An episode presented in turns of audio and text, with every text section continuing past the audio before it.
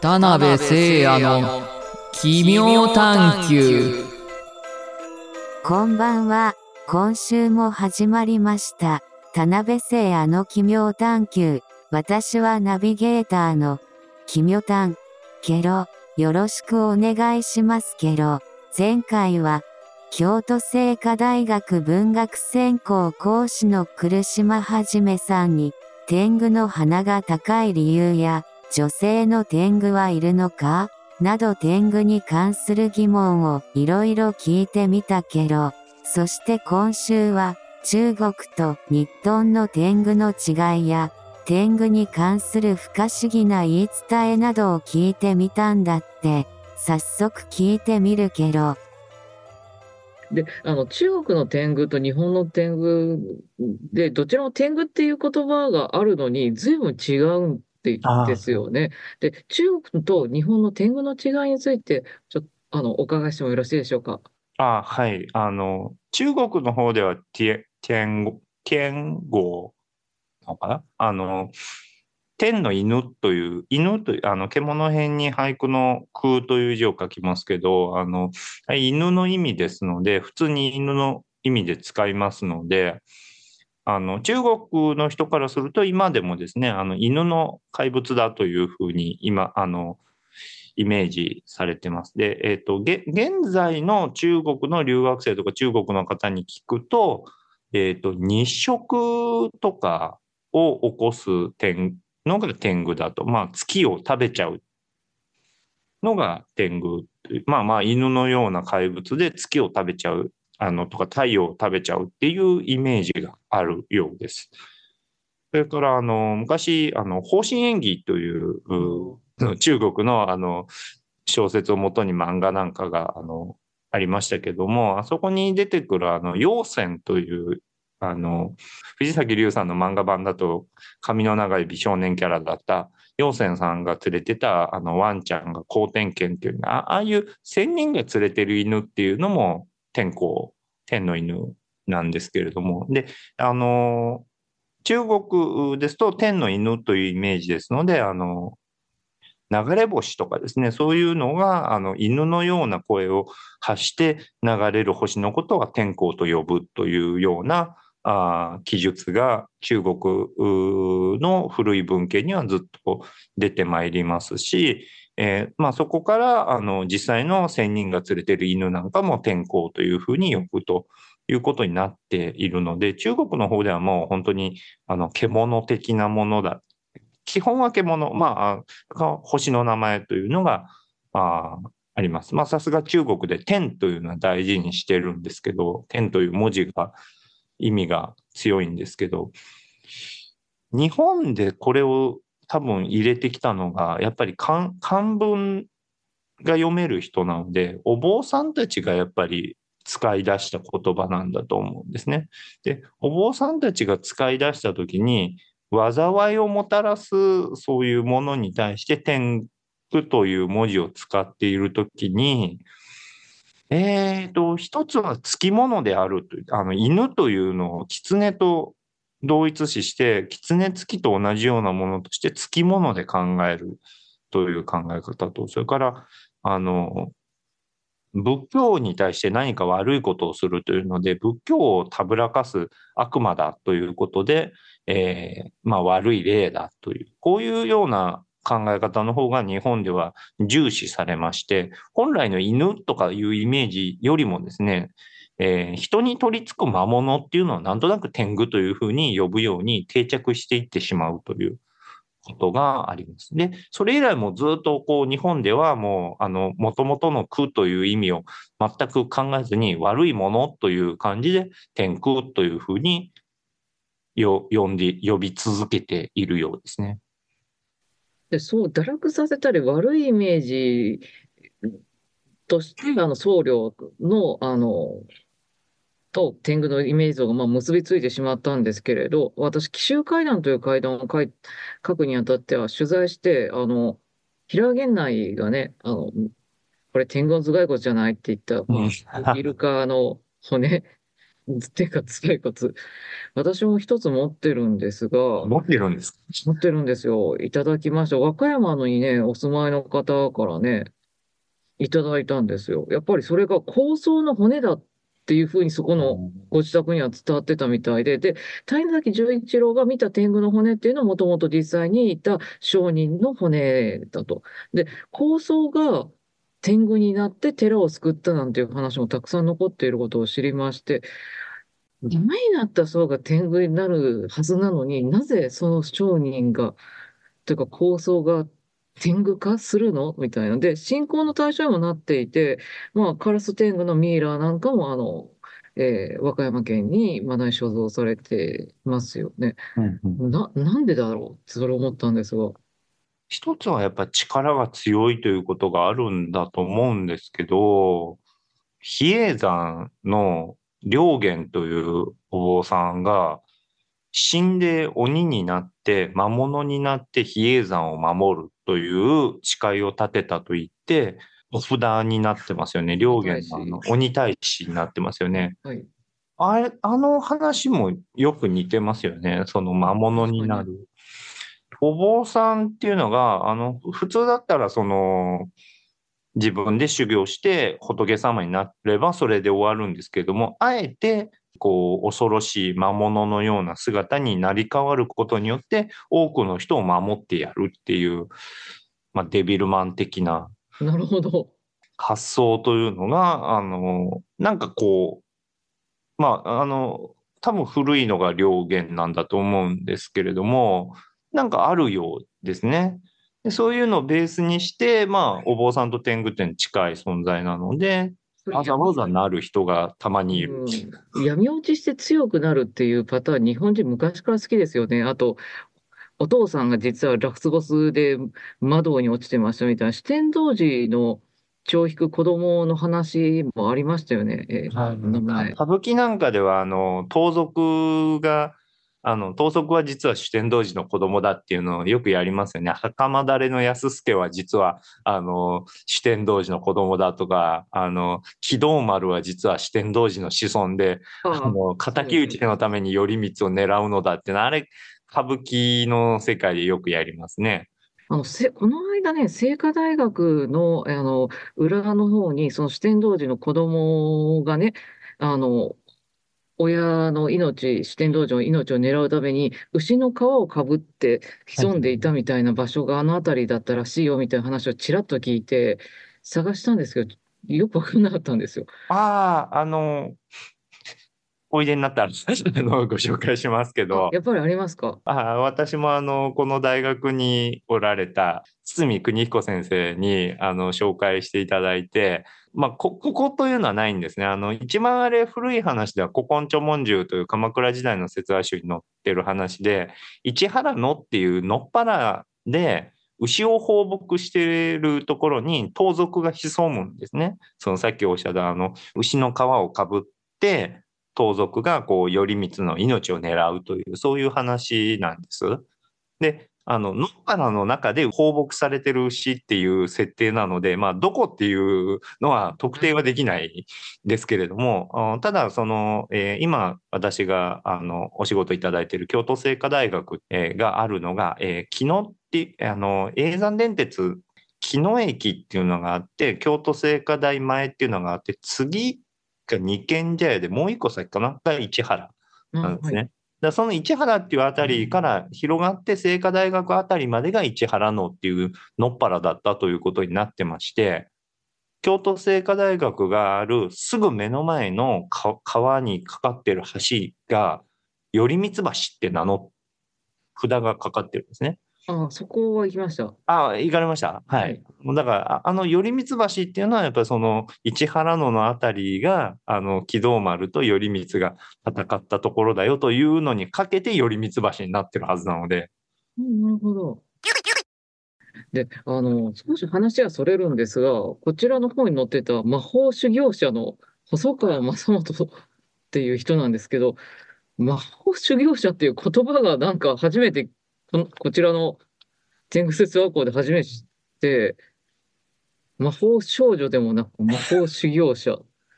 この細川正元っていうのはどんな人だったんですかね？あ、あの、魔法修行者っていうタイトルをつけたのはコーダ・ロハンかなと思うんですけど、はい。あの、まあ、魔の法っていう言葉はあって、修行者ってことも昔からあるので、まあ、あの、くっつけたのは多分コーダ・ロハンだと思うんですけど、えっと、細川正元というのはですね、あの、有名な応仁の乱、応仁の乱の一方の主役であった細川勝元という人物の子供ですね。室町将軍を支える、まあ、あの官房長官のようなですね、えー官令という、えー職をやった人です。まあ、そういうあの、えー応仁の乱のお父さんが応仁の乱でもう10年ぐらいずっとぐちゃぐちゃやってその後非常に衰退した室町幕府っていうのを支える立場に、えー幼い頃からなった人でありまして将軍とですねまああの非常に力駆け引きをやってあのなんかあの自分の言うことを聞く将軍を据えるためになんか遠い親戚の人からもらってきたりとかあのむちゃくちゃやる人ですけれども山伏の修行に非常に凝っていたらしくて女性を近づけずにずっと修行をしていたということになっています。で、あの、自ら山伏の格好をしていたとかですね、それからあの、愛宕の山伏と一緒に道場に入って、義経が魔王になりましたみたいな謎の神様を一緒にお祭りをしていたとかですね、あの、そういう非常にこう怪しいエピソードが、えー当時から語られている人物で、えーちなみにその女性を近づけずに、あの、実の子供がいなかったので、えー養子を二人取ってですね、なんで二人取っちゃったのかよくわかんないんですけど、まあ、あの、政治状況的に二人取ったんだと思うんですが、あの、その二人の養子のうちどっちが後を継ぐかで揉めて、最終的に養子に殺されるっていう、そういう、あの、人物で、先がむっちゃ読めるのか読めないのかよくわからないっていう、不思議な、頭頭はいいけど人の気持ちがわからないだろうなっていう感じの人ですね。はい。もう二次創作がはかどりそうな設定の方だなと思ってて、あもうまあ、空と飛んだりとかそういう魔法のエピソードもあるんですよあね。そうですね。あの、愛宕の術をおやって、なんかちょっと浮いてたとか、そういう話があるみたいですね。ずっとなんか変な人だっていう扱いになってたのが、あ実はこのてあの山伏をたくさん使って山伏に凝ってたっていうのは、まあ自分の趣味というか好みもあるけど、あの、いスパイとかですね、あうんの、スパイ活動とか、なんか自分の言うことを聞くう特別組織みたいな感じで山伏を利用してたんではないかという、そういう話もあるようです。なるほど。今の漫画のシンクロを走る。ああ、はい。結城正美さんの結城正美さんの、はいはい。あれ、私ちょっと読んでるんですけど、少年時代の正元が今登場して危ない感じで喋ってるので、多分、あの、連載がこれから続けば活躍してくれるんじゃないかなと。楽しみですね。はい。であの、黒島さんは、あの、こちらの天狗説話稿を執筆するにあたって、もう本当にたくさんのたくさんの天狗にまつわるお話を集められたと思うんですけれど、天狗にまつわるエピソードで、黒島さんは特に好きなものはありますか？ええまあ、あの、一つは、その、ずっとやってるのは、中国から来た天狗が、えーまあ、絵巻物ではですね、古典版にされた天狗が、あの、傷を癒して帰りたいっていう、言ったら、天狗たちが、まあ、あの、鴨川のほとりでお、お湯を炊いてくれて、そこに、あの、みんなに馬鹿にされながら、あの、担ぎ込まれるという世界防衛の絵っていうのは大好きなんですけれども、あの、それと別、最近、最近読んで笑ったのは、あの、えーと江戸時代の話で、なんか、大きな味噌屋さん、なんか、あの、樽がなくなって、なんかなくなったって言って大騒ぎしてたら、しばらくして、しばらく借りてました、ありがとうみたいな張り紙付きで樽が帰ってきて、それ鞍馬の天狗よりみたいな手紙がついて帰ってきたっていう江戸時代の話があって、なんかさすが天狗で達筆でしたみたいなみんな、あの、多分誰かがやった冗談なんだというのを前提にしながらみんなが、あの、天狗の仕業らしいぜ、わっはっはって言って喜んで笑ってるっていう話があって、しかも江戸の人が鞍馬の天狗が取っていったっていう話で、あの、笑ってるっていう話がありまして、なんじゃこれと思って。なんか天狗って味噌好きみたいなエピソードありませんでした金山味噌でした。なんか天狗のなんか場所場所のね、あの、うちわの持ってて、うん場所なのかな？なんか安でなんかこう葉っぱのうちわマークはつけて、はいはいはいはい。お坊さんが味噌を作り始めたっていうのもあるんでしょうね。うんうんうん。うん。それはなんで葉っぱのうちわ持ってんですかね？試験道のイメージですかね。あれね、あれ、私もそんな特定できてないんですあの、昔からその、さっき見ていただいた中世の絵巻から意外と葉っぱ持ってまして、はい。山伏とかが持ってるイメージなんですかね、山の民とかが。特に意味はないと思うんですけど、で、あの、お能とかだと、すっごい立派な羽、あの、羽で作ったうちわみたいなのちゃんと持ってて、はい。あの、で、それを取り落として逃げて帰る天狗とかいうのがちゃんと描かれるので、ですな、ね。な、なんでかなとは思うんです。以前、あの、別の勉勉強会で、あの、貧乏神はどうしてうちわを持ってるんだっていうことを一生懸命探してる国学院の若い学生さんがいらっしゃって、それで、あの、うちわといえば天狗なんですかって言って、天狗の古い絵巻頑張ってみ見ておられて、関係あるのかねとか言って、二人で言ってたんですけど、魔物は歯打ちを持ってんのかねとか言って、繋がらないねとか言って言ってたんですけど、まだまだ謎めいたキャラクターということなんですね。まあそんな天狗のキャラクターとしての魅力といえば何でしょうか黒島さんが思うには。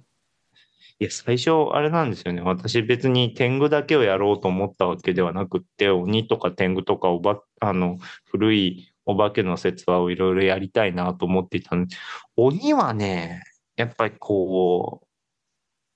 収集がつかないですね。うん広いし、調べてる人はまた多いですよね。多いですよね。で、こう、あの、非常に難こう、しいです。一個一個の要素が深いですよね。あの、日本、日本でずっと鬼と言われているものっていう研究もありますし、それから造形的にああいうのって、あの、仏教美術の方面の鬼っていうのもありますし、あの、中国で木と呼ばれる、あの、資料の文化っていうのはありますし、一個一個の根、根が深いですよね、鬼。天狗はね、あの、非常に多様に変化するんですけど、あの、まあ、仏教者がやって、あの、説話管理してた時代が長いというの、あの、修験道とか仏教者が管理してた時代が長いのもあって、まだ追えますね。なるほど。あの、な、なんか非常にこう、ストーリーとして読め、読めるものが多いなっていうのはありますね。で、その割にバカっぽい話もたくさんあって面白いですね。あの、非常にこう、なんか知的な話も多いんですが、バカっぽい話も多いっていう。広がりはあるけど、なんかね、根が、そんなに。で、まあ、SNS がきっかけで選挙異文がヒットにつながりましたけれど、まあ、最近 SNS 上でも妖怪やそれにまつわる話が人気が、ね、あの、火付けというか、うん。出るきっかけになっていることが割とあるなと思ってるんですけれど、黒島さんは今後、これがヒットしてほしいなとかいう妖怪関係の書籍とかありますかね？資料とか。えいっぱいありますよ。そのあの、何、何よりちょっとあの、古い話にやっぱりちょっと皆さん興味を持っていただけるとありがたいですね。あの、私の天狗説話校とかも、あの、お化け好きな方ってやっぱり江戸のビジュアルの、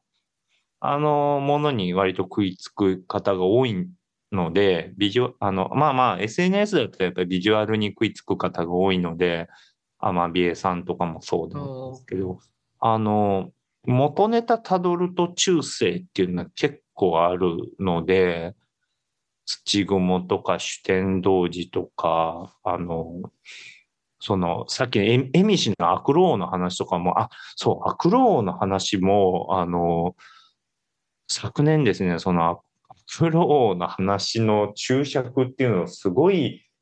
むちゃむちゃ複雑な話をすごい丁寧に注釈した本っていうのは多分全然売れてないっていう鈴鹿の本地の物語というのを。注釈されたあ安藤さんという方がいらっしゃったりして、あの、中世の物語結構面白いので、ぜはひい多くの方に知っていただければなと思いますね。うん。雪女とか山姥とかも全部室町時代から語られているもの、言葉なので、そういうのがなんで今知ってるみんなが知ってるものになっていったんだろうっていうのを考えるのは私は結構面白いんじゃないかなと思いますけど。まあ、最近でも、あの、室町を舞台にして、あの、室町は今日もハードボイルドでしたっけ？ちょっとタイトル、そう、自信がないんですけれど、うんうんうんあれもすごい話題になって売れてますよね。で、鎌倉殿のあのブームもあったり、あとジャンプでね、うんうんうんうん上手の若君でしたっけね。あれも。ありますね。今後は中世がバッカンバッカン来るかもしれませんね。そうですね。中世が来て。ね、多分その中世がが充充実し、充実して、さらにこう古い古代とかになっていって、全体がつながってみるといいかなと思いますね。あの、その、一つ一つもそうなんですけど、その背景として変化していくもの、あの、時代によって変化するんだよっていうのが、あの、広く知られるといいんじゃないかなと思いますね。そうですね。今の日本館と全然違ったりするので、割と北斗の拳みたいな世界だなって読んでて思ってて、いらないやつは殺して、オッケーイエーイみたいな、楽しいバーみたいな、すごいなって。うん、でもそういうのもね、日本であって、うん。今のその違いと、それの地続きで今の今日があるっていうのがね、面白いなと思って。そうなんですよね。だからなんか、ああいう、ああいう殺伐とした時代に生きてる人たちが、でもなんかこう、あの、文学としては源氏の文化で、あの、京都の天皇を大事にしてたって、それなんでだろうとか、あの、そういうこととかと考えながら見ていただけると、なんかその周辺情報っていうんですかね、なんかこう、そのお化けが好きはいいと思う。あの、私も天狗しかやってないってよく怒られるんですけども、天狗、私は天狗を切り口にいろんなものとつながるっていうのをやってるつもりなので、なんかこう、お化け好きな人たちは、そういうなんか新しいものを喜ぶ力というのがある方々だと思うので、あの、ぜひ周辺情報に、あの、目を広げていただいて、そうするとなんか、あ、こいつビジュアル化してないけどお化けじゃねえのみたいなのが出てくることが